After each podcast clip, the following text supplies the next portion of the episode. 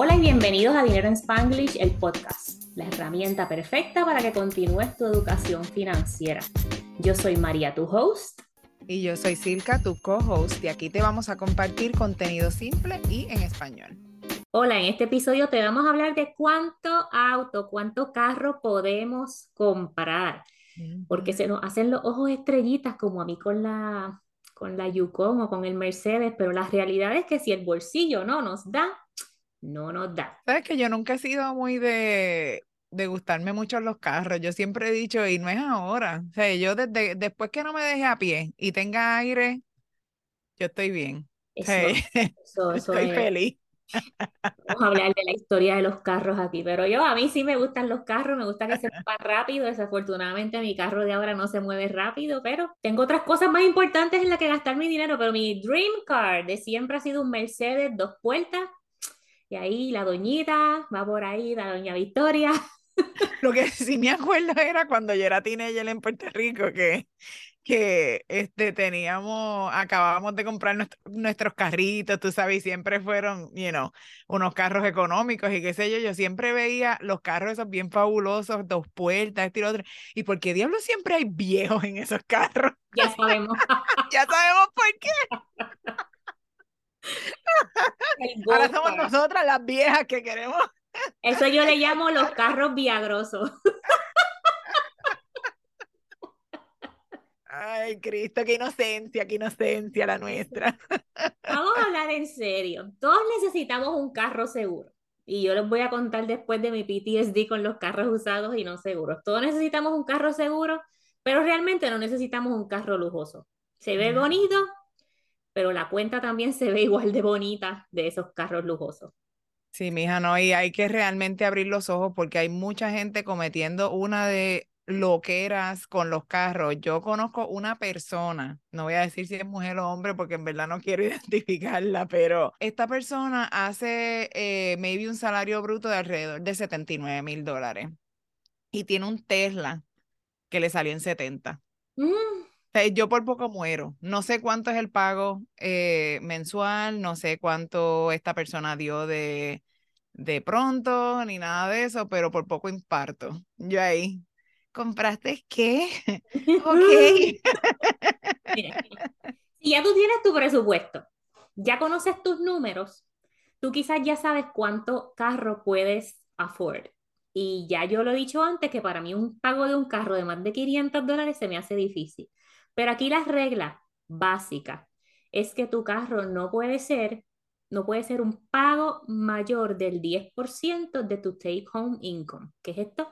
Tu cheque, lo que te llegue en el cheque al mes, después de deducciones, después que le das prioridad al 401k, el plan de retiro, todo eso, el plan médico, el dinero que te depositan en la cuenta al mes, 10% de eso. Así que, por ejemplo, si tú tienes unos ingresos de al mes limpio de 5 mil dólares entre una persona o dos, no puedes tener en pagos de autos más de 500 dólares. Y en este episodio, a ver, no, a lo mejor vamos a sonar media, qué sé yo, no sé, como que la gente no le va a gustar porque a la gente le gustan mucho los carros y esto y lo otro, pero eh, lo que te queremos siempre recordar es que un carro es un depreciating asset. Un carro tú lo sacas del dealer y ya ha depreciado. So, si eso es lo que a ti te hace feliz, si eso es lo que tú quieres hacer con tu dinero y todo, pues mira, tú lo trabajaste, cómprate tu carro y haz, lo que tú quieras. Sin embargo, eh, lo que te queremos es que veas que diciéndole que sí a esto, le estás diciendo que no a otras cosas. So, si ese intercambio hace sentido para ti después de todo lo que te vamos a compartir en este episodio, pues mira, you know, feliz, tú sabes, dame un ride, llévame para el lado. olvídate de, del depreciating asset, olvídate que lo sacas del dealer, lo compraste en 30 y ya no vale ni 20. Piensa en el cash flow, en el impacto en tu efectivo que tiene ese paguito mensual cómodo, que ahora lo financian, yo creo que hasta por 6 años los carros. Una cosa así, Tú puedes sí, eso es, lo busqué, lo busqué hasta 72 meses. Exacto, entre 36 a 72 meses financiar un carro. Así que por 72 meses, porque siempre vamos a ir al dealer con esta mentalidad y yo soy así, dame un pago que no pase de tanto. Pero vas a estar haciendo ese pago por 5 o 6 años. Así que, ¿qué cosas estás dejando de hacer inversiones, disfrutar o lo que sea, por ese pago cómodo de nada más y nada menos de chan, chan, chan, chan. El pago promedio de un auto en estos días son 700 dólares. Así que eso significa que en tu casa tienen que recibir un ingreso limpio todos los meses de 7 mil. Y sabemos que la realidad de la mayoría de los hogares no es esa. Y me voy a ir aquí con los amigos de Café One Budget, que si no has escuchado su podcast, los lunes salen episodios nuevos y la Tacoma. Y esto es la bendita cosa de que si vemos a los amigos con un carro nuevo, nosotros también queremos uno. Olvídate de la situación económica, olvídate de cuánto paga ese carro. Yo lo quiero porque yo trabajo, yo me lo merezco y hago un paguito cómodo por los próximos seis años. Y tampoco no es solamente el pago mensual, también tenemos que pagar seguro, tenemos que pagar mantenimiento de ese carro y todo. Y yo sé que a Mariví no le gustan los carros usados y tiene su PTSD y todo esto. Eh, pero si se les da buen mantenimiento, eso usualmente, tú sabes, no, no es un problema, usualmente. Para eso también tenemos nuestro Sinking Fund para nuestro carro. Entonces, eso es lo bueno de este podcast, que tenemos perspectivas diferentes. Y esto viene de una persona que tuvo un carro, un carro en particular, que me dejó a pie varias veces en el pueblo de Carolina, Puerto Rico.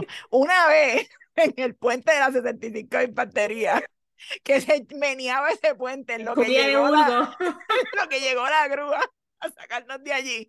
Mi amiga Brenda y yo, Dios mío, esa es la OG, que ha estado en todas las veces que se me cagaba ese carro. Ella estaba. Yo agarraba el guía y el, y el puente temblando. ese carro me hizo eso. Y otro que me pasó fue que cogió fuego el alternador en Plaza Carolina. O sea, yo tenía unas experiencias con los carros. Mi amiga Brenda y yo teníamos como 16, 17 años y estábamos llegando, llegamos a Plaza Carolina y cuando nos bajamos vemos como un poquito de humo saliendo del, saliendo del bonete.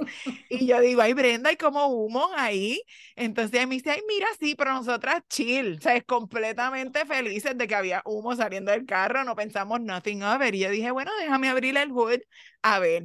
Cuando nos asomamos, las dos como unas idiotas, como que sabíamos lo que estábamos haciendo, ¿sabes? Nos fuimos a asomar en el hood y yo, ay, mira, Brenda tiene fuego ahí. Y Brenda dice, fuego, mira, sí, el carro tiene fuego. Y gracias a Cristo, había un señor pasando al, al lado de nosotras y el señor cuando lo vio dice, ¡fuego! Y arrancó a correr, buscó en su carro un extintor de fuego, lo apagó pero ya Brenda y yo estábamos ready para irnos a comprar y dejar el carro prendido en fuego. dejar el carro prendido en fuego. Por el intercom de Plaza La dueña del carro con la tablilla, lo que tenemos en la tablilla, el carro se... Sí, es un, chicharrón lo que hay allí, está el carro chicharrado, venga a recoger.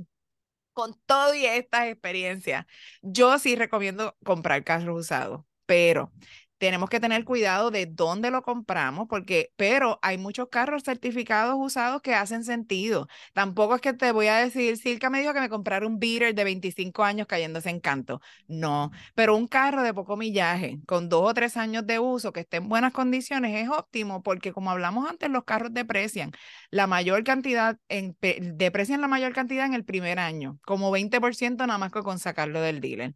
Así que eso es una regla general, porque obviamente varía de acuerdo al mantenimiento que le demos y el millaje y todo eso. Pero generalmente los carros nuevos deprecian 40% en los primeros cinco años y ese es en los años que los estamos pagando. Así que yo de nada más pensar estar pagando un carro nuevo por cinco años y que al final de esos cinco años que yo he dejado mi sweat en tears, porque acuérdense de dónde sale el dinero, todo lo que nos tenemos que sacrificar para, para ganarnos este dinero que estamos pagando y ya a los cinco años que en algunas ocasiones no lo vamos a ver ni terminado de pagar si lo cogimos hace años. Ya el carro va a valer 40% menos. Mira, y esto de los carros, carros usados, yo tengo mi PTSD. mi papá, ya he hablado de la situación económica de mi hogar, de cuando yo crecía. Y mi papá compraba carros usados. Pero papá compraba carros usados que estaban chavados. O a veces los compraba que se veían lindos, pero en un par de meses o años se los tragaba. Él se comía los carros. O sea, yo sabía llegar al high school y el carro no tenía el asiento del pasajero, tenía un huequito en el piso. Ese es el nivel de mi PTSD con los carros usados. Así que. I get it, I get it. Silka está hablando de una experiencia de carros usados que su papá los compraba, el Honda Accord o ese mismo era el Honda Accord el que cogió fuego. Cogió fuego.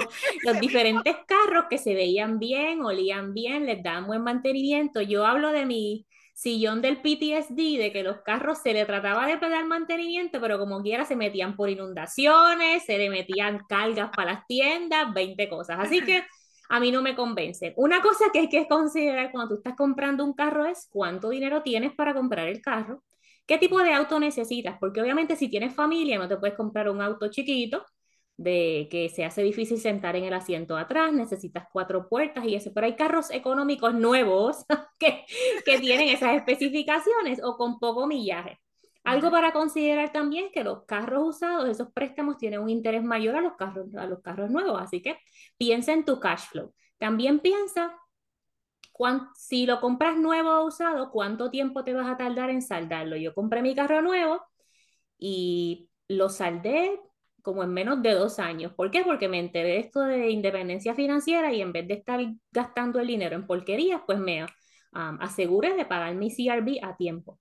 Pero todas estas cosas tienes que considerarlas. También considera antes de firmar un contrato de un carro nuevo usado, lo que sea. Ya sabes mi posición. Carro nuevo y que se chave. Pero considera la gasolina. Si te compras un carro grande va a gastar más gasolina. Las gomas, cuando yo veo las BMW, las guaguitas estas que se ven bellas o el Mercedes de mis sueños, esas gomas son más de 1500 de una sentada. La semana pasada, o no sé cuándo este episodio va a salir luego, pero en estos días le saqué le cambié las gomas a mi CRV, cuatro gomas, 800 dólares. Eso es una CRV, que eso es de lo más bajito que tiene la Honda en la, en la SUV, pero si es una Pilot o si te vas a, a Acura o te vas a otra línea, son más caras. Igual el mantenimiento, vas a tener tu sinking fund para las gomas, para el mantenimiento, reparaciones, pero todas esas cosas tienes que considerarlas, porque de qué te vale tener un carrito lindo si lo que tienes dinero es para ponerle gasolina y para comerte un chicle y con el carro no puedes ir a un restaurante a comer o no puedes irte de paseo o vas a estar con un estrés brutal. Sí, ahora que estamos hablando, yo sí, pues hice un poquito de research en los dos lugares grandes que venden carros usados y su financiamiento.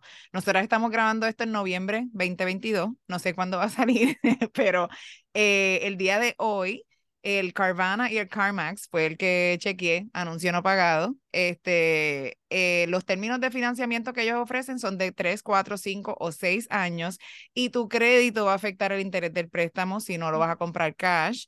Eh, y mientras mejor crédito tengas, pues mejor vas a salir, porque el crédito excelente te daban un 6.85 o en ese era en Carvana o en CarMax era 4%. El bueno en ambas ah, en ambos lugares te daban 9, 9% de interés. Y si tenías mal crédito, agárrate era en CarMax era 16.46 y en, perdón, en Carvana era 16.46 y en CarMax era 20, ¿ok? 20%. Eso es una tarjeta de crédito, muero y no puedo bregar. Don't do it. Sí, y es, aquí la importancia de mantener buen crédito porque cuando la economía está buena y no estamos en este revolú, los dealers con excelente crédito te ofrecen casi 0% de interés. Así que es, cuestión económica del momento que estamos viviendo este año, la inflación y eso, pero es también consideración de tu crédito, de que manejes tu crédito inteligentemente y si sabes que te vas a comprar un carro en los próximos meses o años, monitorea tu crédito para que tengas una puntuación de 700, 750 o más. Igual da bastante para el pronto para que tengas menos que financiar. Y todo eso vale, o sea, hay gente que, ay, pero que no voy a poner todo ese dinero en el carro porque lo puedo usar para otra cosa. Es un trade-off, o lo pagas ahora o lo pagas después en más intereses porque si estás con ese pensamiento ya, de seguro que no le vas a acelerar el pago y te vas a tardar los 5 o 6 años porque no nos escuchaste. Exacto. Y bueno, ya eso es todo lo que yo tengo. Quedaron aquí con el tutazo de cuánto auto puedes comprar para recapitular 10% de tu ingreso neto y añádele un poquito 5 o 10% más ahí o unos dinero más para tu sinking fund del mantenimiento de ese auto y la gasolina y todo lo demás. Gracias por acompañarnos y visitar las notas del show para que veas las herramientas que tenemos para ti. Silka y yo de Dinero en Spanglish, el podcast. Bye. Bye. Si estás ready para crear tu plan financiero y encaminarte hacia la independencia financiera, revisa las notas del show para que veas más información sobre el programa VIP de Transforma tu Dinero. En este programa vamos a trabajar juntas en ese plan hacia la independencia financiera. No lo sigas dejando para luego. Tú y tu futuro te lo van a agradecer.